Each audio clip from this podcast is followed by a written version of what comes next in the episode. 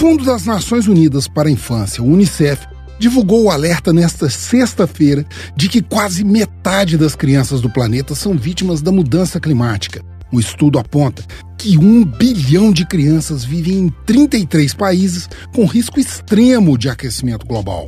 Uma em cada dez crianças está altamente exposta às inundações costeiras. Uma em cada sete vive em regiões sujeitas a enchentes de rios. Uma em cada quatro está vulnerável a doenças transmitidas por insetos que se proliferam com as mudanças ambientais. É o caso da malária, da dengue e da zika, por exemplo.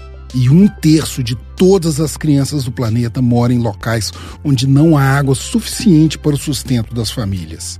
Esses 33 países, localizados principalmente na África subsaariana e no sul da Ásia, respondem por menos de um décimo da emissão dos gases poluentes enquanto 70% das emissões saem de apenas 10 países, com destaque para a China e Estados Unidos. A diretora executiva do Unicef, Henrietta Ford, afirmou que a mudança climática é muito injusta, pois as crianças dos países menos responsáveis pela tragédia são as que mais sofrem. Ela ainda projetou que, se nada for feito agora, 4 bilhões e 200 milhões de crianças vão nascer nos próximos 30 anos e enfrentar riscos insuportáveis à sobrevivência delas. A solução está em reduzir de forma drástica o uso de combustíveis fósseis e a liberação de gases como dióxido de carbono na atmosfera. Com isso, será possível conter a menos de 1 grau Celsius e meio o aquecimento da atmosfera nos próximos anos.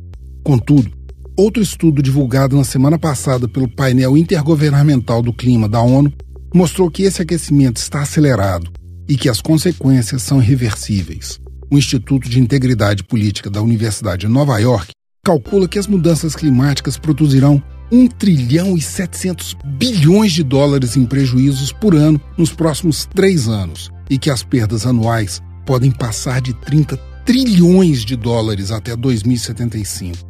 Isso é duas vezes o produto interno bruto da China e 15 vezes o do Brasil. Há dois anos, um painel da Organização das Nações Unidas para Alimentação e Agricultura calculou quanto seria necessário para impedir a catástrofe climática.